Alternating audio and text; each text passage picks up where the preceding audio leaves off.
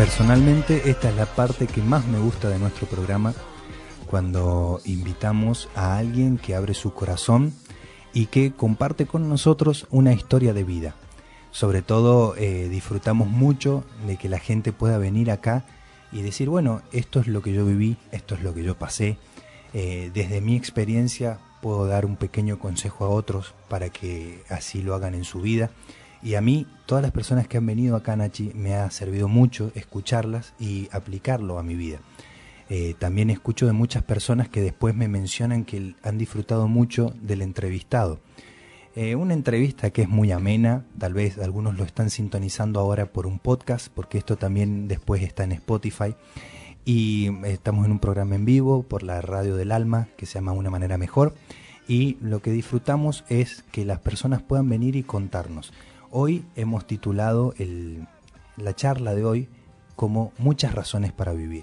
Cuando hablábamos con, con ella, Silvana, ¿quién es Silvana? Dirán algunos bueno, los amigos la conocen como Bichi, así que a ella la vamos a ir tuteando de Bichi hoy. Aparte que es muy joven y tiene como para que le vayamos hablando así. Así que vos tenés expectativa, va a ser lindo lo de hoy, Nachi, ¿no? Está muy bueno, sí. Sí, conozco su historia, por eso eh, estoy más que feliz también, porque sé que le va a bien a muchos, a muchos los, que escuchen y, aquellos porque, ¿sabes qué? Capaz que el que escuche no esté pasando o no ha pasado por esa situación, pero conoce a alguien entonces lo, le comparte eh, el videíto, le comparte el, audio eh, y, eso está bueno. Está, bueno, que No, no, no se frena, esto continúa y le va a hacer bien a muchos. Yo sé que le va a hacer bien a muchos. Así es, así es. Yo, yo estoy convencido de que es así, por eso disfrutamos de invitar a la gente a nuestro programa después de que nos digan que sí, eso es buenísimo. Eh, yo estoy muy contento con que vamos teniendo buen... Ese es el éxito, que nos digan que sí. Después disfrutamos mucho porque eh, todos entran ahí medio cabizbajo y dicen, pero yo voy a hablar y no sé, y me, por ahí me da un poco de nervio y después agarran el micrófono, no lo sueltan, nosotros saludamos, nos vamos, apagamos el nuestro, chao, dale nomás, dale. Así que, no, la disfrutamos un montón y bueno, Bichi, ¿cómo estás? Eh, si querés, como para arrancar ahí, querés saludar, hay gente que te está escuchando, gracias por venir. No, gracias a ustedes por, por invitarme, gracias David y a la gente que está del otro lado. Muy buenos días. Bueno, de este lado con muchos nervios, pero con muchas ganas de compartir este día con ustedes. Bueno, quédate tranquila que no se nota, así que vamos, si, si están los nervios, que sigan ahí, pero no, se nota. No, te ven. no se nota y esto es radio, así que del otro lado te están escuchando nomás, así que y te van a escuchar atentamente. Bueno, eh, para nosotros un gusto que estés acá y le hemos puesto a este programa muchas razones para vivir porque hay, hay un trasfondo de una historia de las que vos nos contabas que hemos seleccionado, quiero decirle a la gente que hemos seleccionado sobre qué vamos a hablar, porque la vida de Vichy ha sido, eh, la verdad, bien con, con, muchos vaivenes y ella ha aprendido sobre muchas cosas, pero hoy ha traído algo puntual también que es una temática bastante vigente en muchos adolescentes y jóvenes de, nuestra, de nuestro tiempo en distintas ciudades y, esto nos, nos va a ayudar a ver la realidad que se vive en carne propia porque ella lo vivió y sobre todo cómo pudo salir, cómo pudo hacerlo y, algunas herramientas, ¿no? Porque siempre se trata de eso, de, qué podemos ayudar al resto con algunas herramientas para salir de algunas situaciones. ¿Querés contarnos más o menos cómo arranca tu historia, Vichy? En, por contarnos más o menos qué se trata todo esto. Bueno, como lo decís vos, la verdad que a veces cuesta eh, salir cuando uno no está acostumbrado a hablar, mucho más cuando se trata de, un micrófono de radio. Pero, pero bueno, eh, esperamos que esto sea, como decías vos recién, eh, herramientas para quien lo escuche. Eh, yo en realidad comencé desde muy pequeñita, desde muy chiquita, eh, a comenzar con, por ahí con problemas en mi casa, en mi hogar, en mi familia. Mis papás tenían por ahí momentos de discusión donde no se encontraban y nosotros fuimos como criados dentro de una iglesia, entonces verlos a ellos como papás, como un poco eh, salirse de ese foco de, ese, de ese eh, como debería funcionar una, familia cristiana, eh, fue generando muchas inseguridades dentro de mí. Yo comencé a descreer que de verdad existía un Dios por cómo veía las cosas que sucedían en casa y, las discusiones de mi papá eran con, de mi familia, de mis papás eran constantes, era algo de, permanente todo el tiempo y eso iba generando en, mí y en mis hermanos, somos cuatro hermanos, para los que están escuchando no me conocen, eh, somos cuatro hermanos, dos varones y dos chicas, así que bueno, y fue generando eso mucho conflicto dentro de la familia. Eh, mis papás se separan, pero creo que muchos del otro lado deben estar coincidiendo con esto, lo que es el común de algunas familias, se separan, pero siguen conviviendo dentro de, del mismo hogar. Y todo lo que eso conlleva, imagínate que dos personas que no se entienden viviendo bajo el mismo techo es, es algo un poco complicado, complejo y comenzar a vivir todos esos problemas familiares eh, por parte de, ver a mis papás, ¿verdad? Em, fue como generando dentro mío, en mi niñez, encerrarme, eh, sentir que sufría mucho y que no podía como canalizar todo, todo eso que pasaba. Y después todo eso poco me fue llevando, mm, fue como un paso a paso, llevándome a, a encerrarme, no querer tener amigos, no querer juntarme con nadie, yo era muy chiquitita y me costaba me sigue costando hablar, se darán cuenta, pero bueno, era muy chiquitita y me costaba relacionarme con otros niños, tener amistades.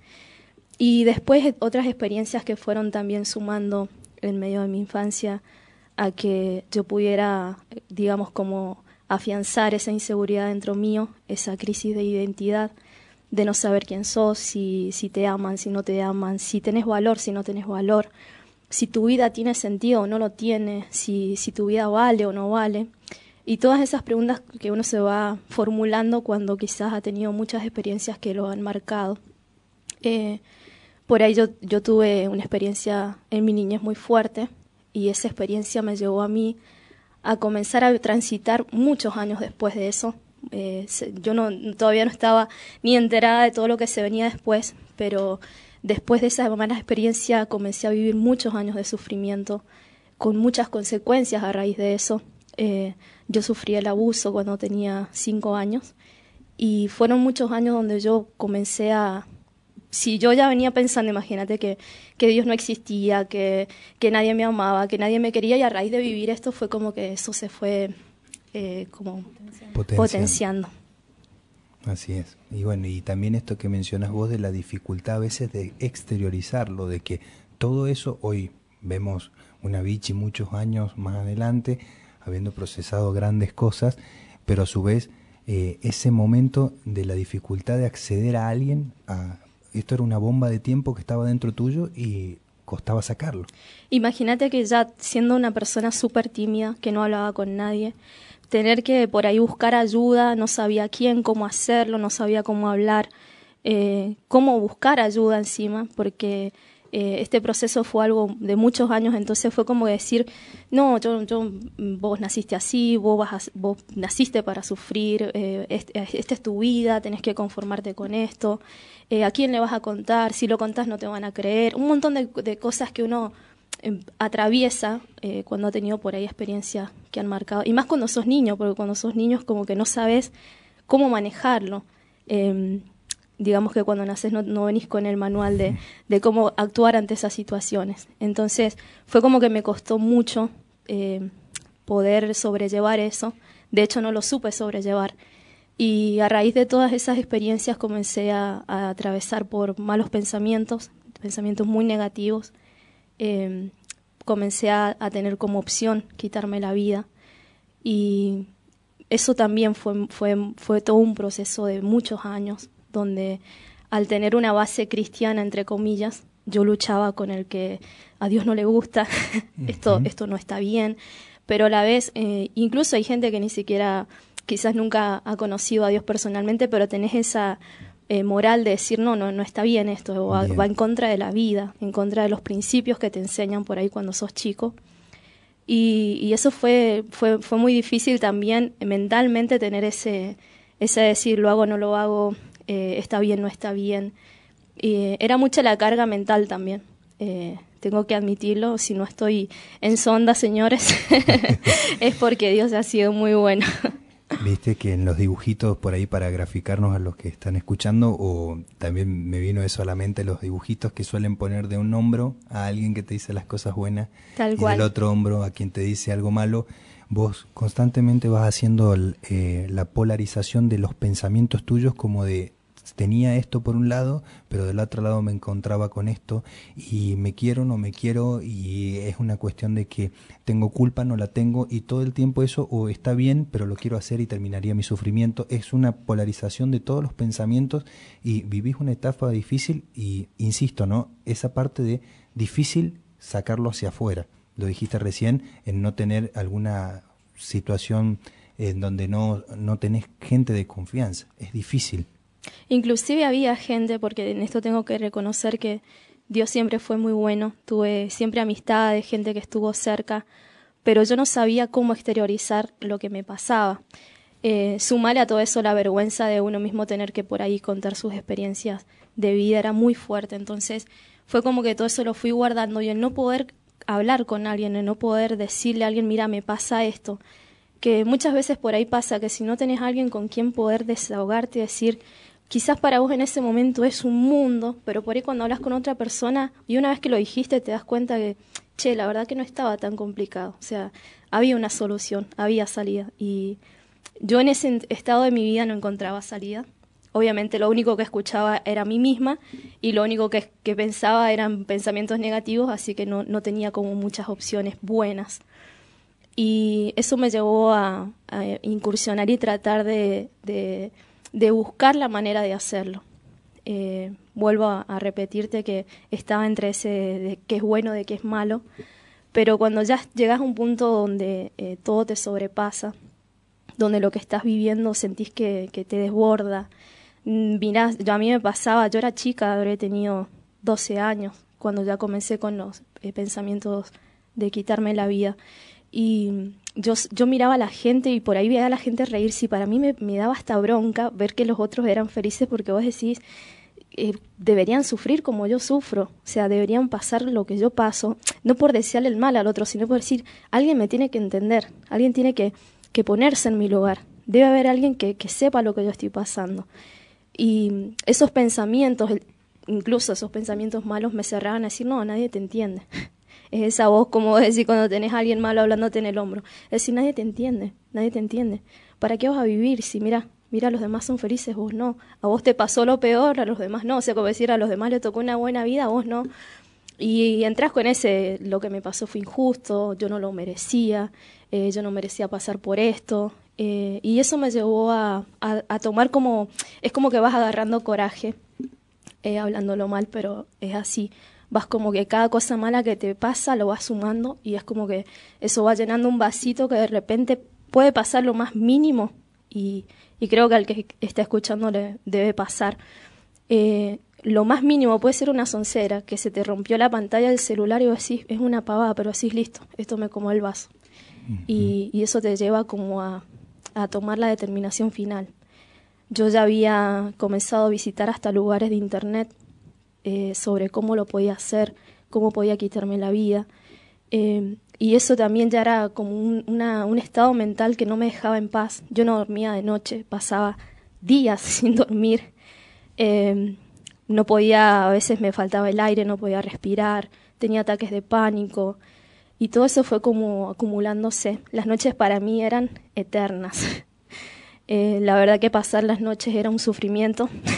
Hay una persona que amo con el corazón, que en ese entonces era mi vecino, y yo las madrugadas no sabía cómo pasarla, entonces era como, ¿qué puedo hacer a esta hora? Tres, cuatro de la mañana, o si todos durmiendo, no tenés a quien escribirle un mensajito, che, eh, contame un chiste, o cómo pasar esa noche.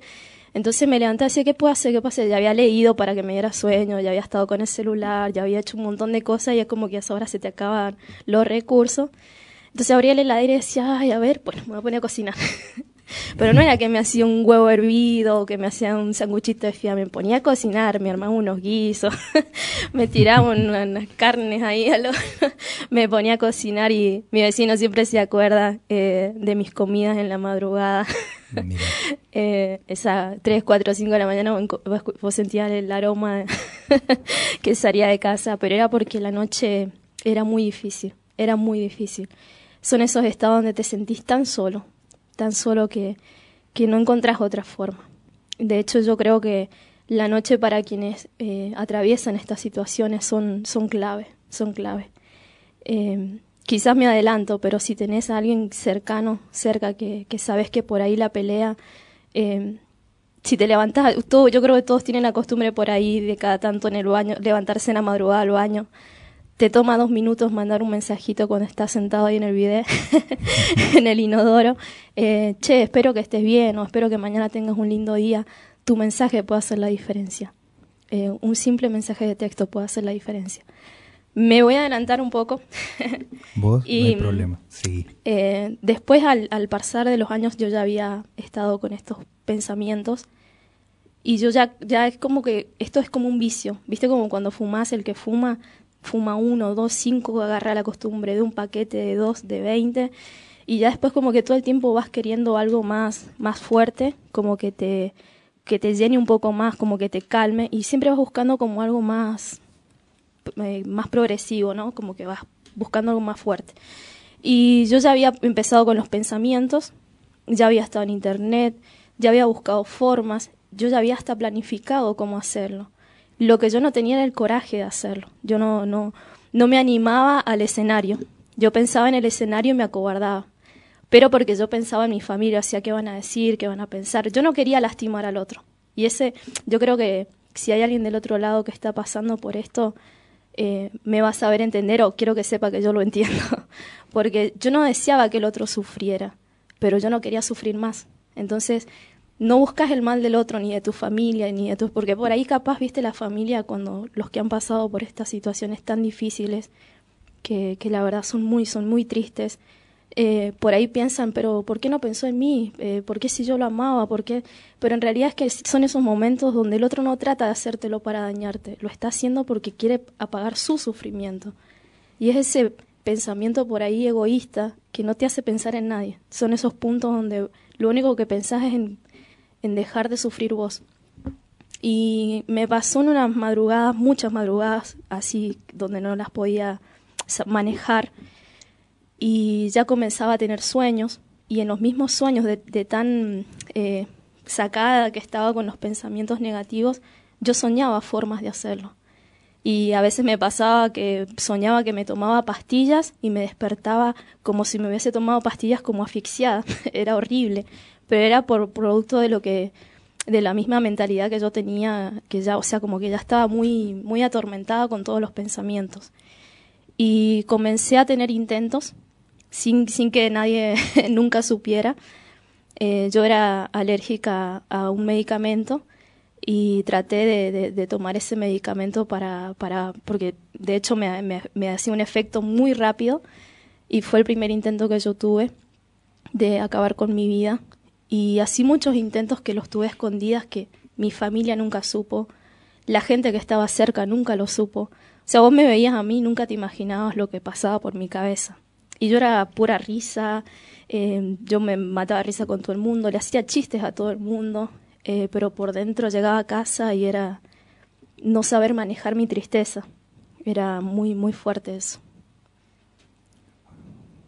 Una pantalla. Por ahí también nos suele pasar a los que estamos alrededor que yo escucho tu historia y digo cómo ayudar o cómo saber de algunas personas que viven esto cuando encontrás a una bichi riéndose y el alma de la fiesta y por dentro está intentando acabar de esta forma. Es como, eh, es algo difícil que nos, nos lleva a un desafío doble de los que tal vez hoy en día tenemos pensamientos correctos en cuanto a nosotros, en cuanto a nuestros familiares, en cuanto a la gente que tenemos alrededor y por ahí tenemos personas que están cerca nuestro que no nos estamos dando cuenta. Por ahí lleva un desafío de decir, bueno, hay que interiorizarse un poco más por las familias o por la gente que tenemos cerca. Tal vez eh, mm, charlaba con unos chicos hace un tiempo en donde pasás y decís, hey, ¿qué haces? ¿Todo bien? Sí, todo bien. Es como una respuesta rápida y una pregunta rápida. Yendo desde el punto de vista de quien pregunta, tal vez no querés que te diga cómo está, porque te estás metiendo en un problema. Y el otro dice, todo bien, pasás y me preguntaste cómo para pasar. Qué desafío de los que estamos en algún momento al lado de algunas personas, decir cómo eh, doblo mi esfuerzo y me meto en la situación de la vida de otros para ayudarlos. Tal cual, como vos lo decías, no sé si por ahí escuchaste ya que estaba, estaba metida con ustedes escuchándolo hace un ratito sobre las notas que, que hablaban. Y hay un estudio científico que han sacado ahora sobre los audios de WhatsApp. Viste que ahora tenés la opción para, para adelantarlos. Entonces el estudio te habla de que la persona que utiliza eso eh, está perjudicando su memoria a corto plazo y aparte perjudica eh, tu, tu, manera de, de empatizar con el otro. Porque vos al adelantar estás escuchando como salteando lo que el otro te está expresando y vas a lo que a vos te interesa escuchar, pero no lo que al otro te está diciendo. Entonces, por ahí poder prestar un poco más de atención, eh, tal cual vos lo decís, ¿cómo estás bien? Y te quedas en eso. Pero contame, ¿cómo, ¿cómo has pasado tu semana? Yo creo que por ahí vuelvo a repetirlo porque literalmente un mensaje a mí me cambió la vida. Yo creo que poder ir un poquito más allá puede cambiarle la vida a la otra persona y no solamente al que está pensando quitarse la vida. Por ahí al que está bajoneado, al que no está bien, al que no le está pasando bien quizás con su familia, al que necesita ayuda, quizás con un montón de cosas pero no sabe pedir ayuda y tu mensaje puede hacer la diferencia. Vos sabés que yo tengo una frase que dice que todo, todo gran problema en algún momento fue pequeño. Y como vos decís, hay veces que tal vez nunca pensaste en llegar a eso, pero hay muchas cosas que te van llevando a una situación en donde, no sé, capaz que desencadene en algún momento en pensamientos negativos de este tipo. Entonces, qué importante es mandar mensajes y preocuparse por la gente que tenemos al resto. Es un desafío muy grande como sociedad que tenemos al escuchar muchas noticias hoy en día que tal vez hasta ni en los diarios salen por algunas cuestiones restrictivas, pero las encontramos en los mensajitos de WhatsApp de grupos, de escuelas, que, que pasó esto, pasó aquello, que el niño decidió esto, que la niña, que el adolescente, que el joven, y vos te encontrás con eso y ahí nomás empezás a pensar y decir, ¿qué estoy haciendo yo? O sea, a mí me lleva a eso, ¿no? Y, y escucharte a vos recién me, me llevaba a una reflexión muy fuerte por el tema de que vos estás contando un montón de cosas en donde vos vivías un mundo interior que hacia afuera no se veía y era difícil exteriorizar y lo vivías de esa forma y tal vez usabas una pantalla, una personalidad que frene o que nadie se dé cuenta. Querías que nadie conozca la verdadera Vichy. Que nadie se acerque lo suficiente como para exponer tu vulnerabilidad, eso es. Y como vos decías algo recién que me quedó, eh, quiero, ya que estamos, eh, decir esto. Por ahí eh, la gente tiene, quizás no sé si la palabra correcta sea costumbre, pero esa normalidad de la vida de, que el niño o el adolescente o el joven de 8 años no tiene problemas. O sea, ¿por qué lo hacen si, si la vida es feliz? O por ahí minimizar lo que al otro le pasa genera que vos no quieras hablar porque vos sentís, si para vos lo que vos estás viviendo, por decirlo así, es súper grande, yo no te voy a contar mi problema chiquitito porque voy a decir, no, comparado a lo de él, no es nada, tengo que pelearla sola. Entonces, por ahí la gente tiende a hacer, no, ¿qué problema puede tener si es un niño?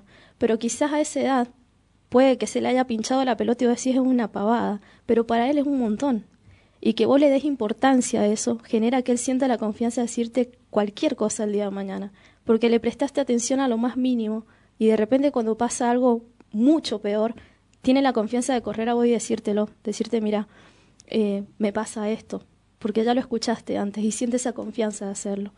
Y yo creo que nuestra solución estaría como sociedad en poder darle importancia a lo que el adolescente, lo que el niño, lo que el niño atraviesa, aunque sea pequeño. A mí me asombra escuchar noticias de niños de 8 o 7 años o decís, qué les puede pasar para que hagan eso. Pero yo creo que parte de la solución en el futuro está en eso, en aunque sea lo más mínimo para ellos es un montón. Quizás sea insignificante, pero es importante para ellos. Es así. Hace unos hace unos programas anteriores teníamos a, a Rafa también que nos contaba sobre las adicciones y él, y él mencionaba algo que decía tal vez vos pensás que mi realidad, él contaba de, una familia numerosa y de algunas situaciones de familia que lo llevaron a él a escapar de alguna forma en las adicciones. Y, él mencionaba, dice, tal vez del otro lado me estás escuchando y decís, bueno, yo tengo una vida más dura, esto que mencionas vos, ¿no? Una vida más dura y no hice eso. Y bueno, y no, no a todas las personas nos afectan los mismos hechos de igual manera. O sea que hay veces que alguna situación difícil para alguien puede ser un mundo y entonces darle importancia a cada una de esas cosas es, muy fundamental. Sí, es, muy importante. Hay un momento en tu historia, en tu vida, en donde vos eh, estabas ahí entre todos estos pensamientos, entre muchos intentos, y recién mencionaste de algo hizo un clic y me cambió la vida. Tal cual. Bueno, después de todos esos intentos y de, estar eh, muy, muy complicada con mis pensamientos, de no saber cómo, cómo continuar mi vida y de hecho no querer continuarla. Porque por ahí eh, no es que vos buscas quitarte la vida, buscas dejar de vivir. Sea, eh, por darte ejemplos, yo me acuerdo de, conocí a Dios, así que trataba dentro de todos mis líos, de mis mambos, a veces en, mi, en mis momentos más desesperados, en mis noches más largas, eh, me acuerdo de salir llorando al fondo de mi casa y decirle, si de verdad me amás, eh, llévame. O sea, ni siquiera le pedía que me hiciera feliz, era llévame, quítame la vida. Y mm, obviamente que Dios nunca trabaja de esa forma, pero bueno, era la solución fácil que yo trataba de buscar y comencé a, llevar por ahí los intentos un poco más lejos.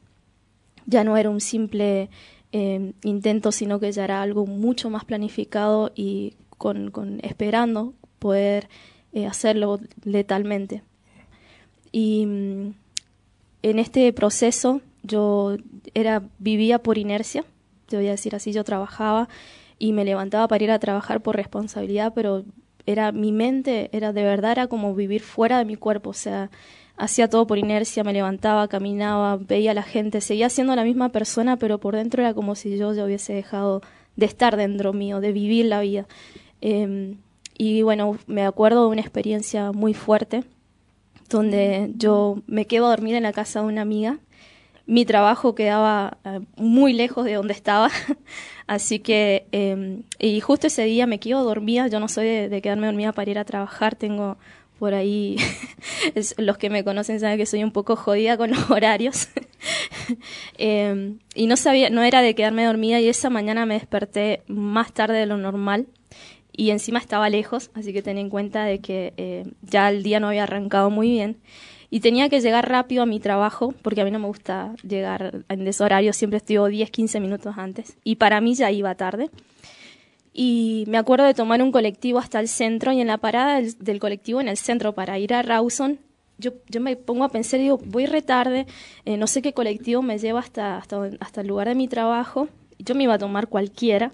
Y en eso que estoy pensando, escucho que una chica pregunta, hay unos metros míos, eh, ¿llegas hasta la plaza de la Joroba? Sí, le contesté el chofer, entonces vos te va para allá, me subo, me siento en el colectivo. Eh, al final, como siempre, con mis auriculares escuchando música, siempre viví en mi mundo, así que el, tu cabeza. claro, viste, el que se pone los auriculares y la música fuerte se desconecta del mundo. Eh, ya me había desconectado hacía muchos años, así que era como un estilo de vida y la chica justo se sienta delante mío y en un momento normal, la gente normal, vamos a decirlo así, se sienta mirando hacia adelante, ¿no? Excepto ahora los, colectivos de hoy en día, viste que están tienen, tienen los asientos cruzados para cualquier lado. Pero la gente normal se sienta mirando hacia adelante y ella se sienta mirando hacia la puerta de salida por donde bajas. Entonces queda como de perfil mirándome a mí, ¿viste? Entonces yo veo que me mira, se sonríe, ¿viste? Como cuando te quieren preguntar algo. Nunca falta la señora que no sabe los nombres de las calles. yo soy esa señora. yo no tengo idea dónde estoy parada. está bien. Vos me, vos me mandás al centro y yo me pierdo, no me sé los nombres de las calles. Entonces yo me quiere preguntar algo mucho, no le iba a ayudar porque no tengo idea. Entonces le bajo a la música y la veo que la chica me sigue mirando como que esperaba que yo me sacara los auriculares. Entonces me saco los auriculares y la chica me empieza a hablar y me dice, Paula Gerlini se llama, mm, eh, no, me voy a, no, me voy a spoilear, pero eh, me agarra y me dice, eh, yo no te conozco a vos, me dice, y vos no me conoces a mí. Dice, pero siento de parte de Dios. Cuando dijo Dios, ya estaba, yo era un mar de lágrimas. Me dice, siento de parte de Dios decirte que Él te ama. Mucho, me dice. Y, perdón, esto no, está bien. no lo puedo hablar porque de verdad que... No sos la única que se quebró. Y cuando ella me dice así, eh, imagínate que yo sentía que nadie me amaba, que yo no era importante para nadie. Y todo esto lo tenía por dentro. Y en el momento de eso yo pensé, ¿cómo, cómo puede ser que alguien que no te conoce te hable de Dios ¿eh? y que no me conoce a mí. Encima ella me dice, eh, y Dios me dice que has tenido pensamientos de muerte.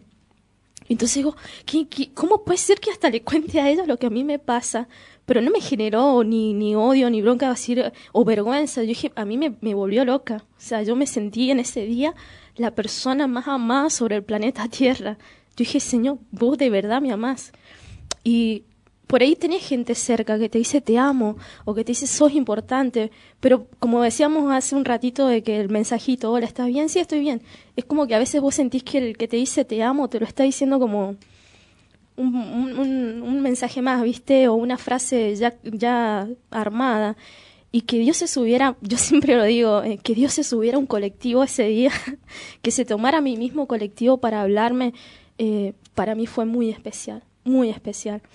Pero eso no fue todo, porque después, incluso Dios habiendo eh, demostrado de esa manera que me amaba en sobremanera, yo tuve mi mayor intento de quitarme la vida. Después de, vos decís cómo puede ser, pero eh, es impresionante porque yo incluso estando así, yo sentía que eh, desconfiaba de la gente, o sea, del amor de la gente, decir, sí, Dios me ama, pero ¿será que, que algo para alguien? ¿Será que algún día voy a poder ser feliz? Y me hacía un millón de preguntas.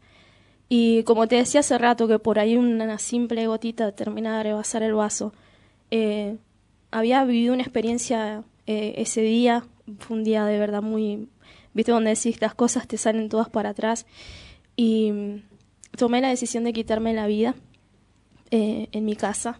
Mi papá, mi hermana estaban ahí, esperé que se fueran a acostar. Siempre tenía ese cuidado de no hacerlo en casa por la familia, pensando en los demás, pero ese día estaba decidida a hacerlo y yo me acuerdo de salir al fondo de mi casa y llorar y decirle a Dios, no lo quiero hacer, eh, ayúdame porque no lo quiero hacer, pero tampoco tenía las fuerzas para no hacerlo. Era como que ni siquiera tenía fuerzas para seguir viviendo, ni siquiera tenía fuerzas para volverlo a intentar. Sentía que eso ya me superaba, era algo que, que excedía lo que yo podía controlar. Y cuando estaba en el fondo me acuerdo de escribirle a cuatro personas puntuales, eh, hola, ¿estás? Y yo no, no soy de, de, escribirte, decirte, che, no sabes, me siento re mal porque me pasa esto. Pero yo ni, ni siquiera pensaba en decir, mira, me quiero quitar la vida. Lo único que yo necesitaba es que del otro lado alguien me dijera, sí, acá estoy. Y cuando yo mandé ese mensaje a cuatro personas, imagínate, como yo te contaba, madrugadas, eran cinco seis de la mañana, la gente duerme a esa hora. Eh, no es un horario en el que alguien escriba un mensaje. Y no recibí respuesta. Entonces yo dije, ok, si nadie me contesta es porque nadie me ama. Eh, está bien, Dios me demostró que me ama, pero la gente no. Entonces fue como que eso afianzó mi, decisión, mi determinación de hacerlo. Y me acuerdo que estas personas que le mandé mensajes, algunas habían estado en, cenando juntos. Entonces alguien dijo, che, pero si nos ha mandado todos el mismo mensaje, pasemos a ver, a ver qué pasa. Eh, yo me había empastillado pastillas para dormir, había tomado muchísimas pastillas, estaba alcoholizada completamente porque mi intención era no sufrir. Eh, ya había sufrido mucho, entonces no quería sufrir más. Y tomé la determinación, tenía todo súper planeado, todo armado, eh, no había margen de error porque había pasado tantos años planeándolo que ya era como que no, no dejabas ningún eslabón que, que estuviera suelto. Y cuando voy a tomar la determinación, yo lo único que me acuerdo es que ya me estaba agarrando sueño. Eh, no voy a dar detalles, pero eh, cuando eh, lo único que me acuerdo es que me estaba por quedar dormida y hice lo que tenía que hacer y me recuerdo abrir los ojos, escuchar el portón de mi casa que alguien golpeaba, abrir los ojos, despertarme acostada en el piso y sin saber cómo había llegado ahí. Y lo único que me acuerdo fue que abrí la puerta eh, y estaba un amigo, un, un, gran amigo del corazón, con otra amiga que habían ido juntos. Y apenas los vi, imagínate que sin entender nada, pues yo no había puesto, che, me quiero quitar la vida, o che, estoy, me pasa esto, no doy más, estoy desbordada. Yo lo único que puse fue, hola, ¿estás? Y, y ellos caen a casa, me acuerdo que cuando abro el portón de mi casa, lo veo y le digo, no me siento bien. Ni siquiera le dije, mira, acabo de intentar matarme. Le dije, no me siento bien. Y de ahí no me acordé más nada. Me desperté al otro día, que lo poco que me podía despertar porque había tomado muchas pastillas para dormir, con las marcas propias de, de, haber intentado quitarme la vida, que eso me generó mucha vergüenza. Eh, yo me acuerdo que en ese proceso oraba a Dios para decirle, Señor, yo, yo no quiero que queden secuelas de eso, porque me generaba mucha vergüenza. Y estas personas me llevaron a, la salita cerca de casa, ahí me hicieron los primeros auxilios y de ahí comenzó todo un proceso, un proceso eh, que creo que fue más doloroso que lo que vivía antes, porque fue el desafío de, sanar y, es un proceso muy doloroso. Y de verdad que, que quienes se animan a sanar son, son, personas muy valientes.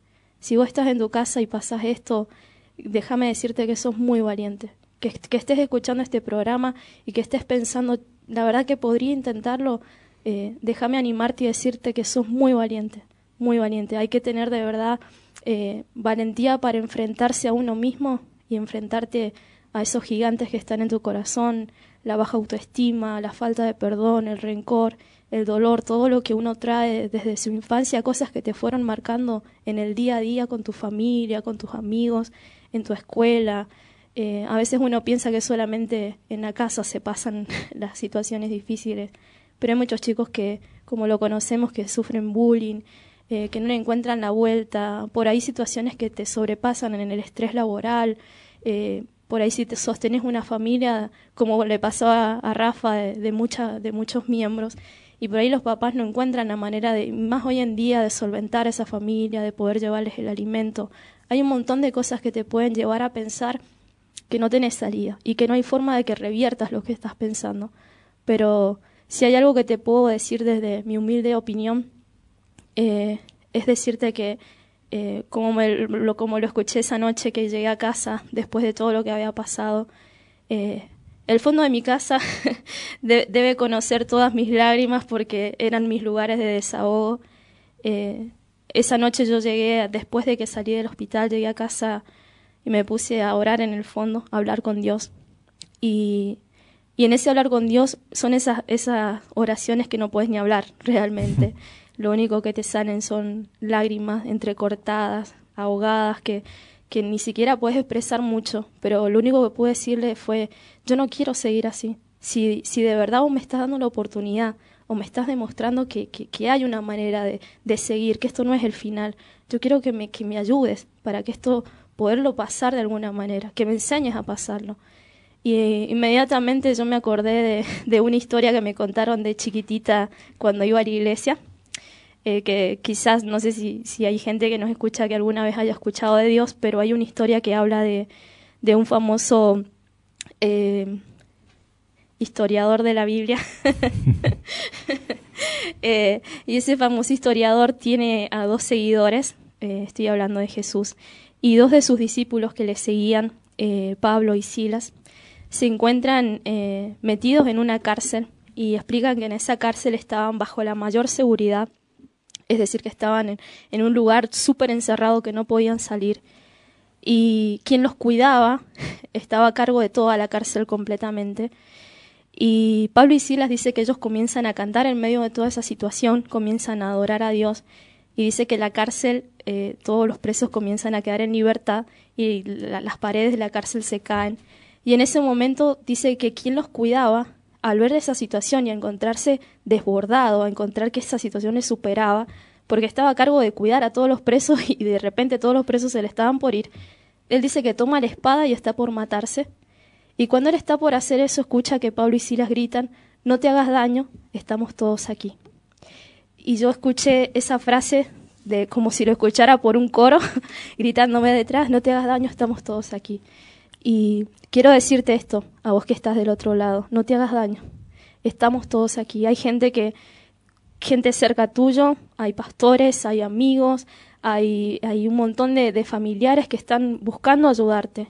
Y nuestra, nuestra, nuestro mensaje en esta mañana, como, como amigos tuyos, como amigos de, de radio, es decirte eso, no te hagas daño. Estamos todos aquí. Muchas gracias, Vichy. Eh... Si estás del otro lado, puedes contactarte con nosotros, puedes usar esta historia tremenda de vida que, que nos ha contado Vichy como un ejemplo para tomar fuerza e intentar y ser valiente y seguir adelante. Para trabajar, para sacar, exteriorizar todo eso que está en tu corazón de, y canalizarlo de una buena forma. No intentar cosas que terminen porque no, no termina ahí. No es, un, es una idea de que con eso termine el sufrimiento, pero no, porque por algo estás viviendo lo que vivís, tenés mucho por delante, tenés muchas razones para intentarlo. Eh, hoy le hemos puesto esto muchas razones para vivir. Una de esas, Vichy, es que vos estés contando esto acá y mucha gente le haga bien. Eh, yo sé que esto, el que lo esté escuchando, le va a ser útil. Pone una manera mejor en cualquier lugar de las redes, esa es la intención. Contactate con nosotros y que te podamos ayudar tenemos equipo de personas que se capacitan todos los días en prevenir este tipo de situaciones y queremos trabajar de esa forma siendo una ayuda y una herramienta para la sociedad para que esto se acabe, para que no siga sucediendo más a nuestros jóvenes, a nuestras niñas, niños que tienen decisiones porque no están siendo contenidos. Trabajamos en contra de eso, así que búscalo y contactate con nosotros y hay muchas razones para vivir.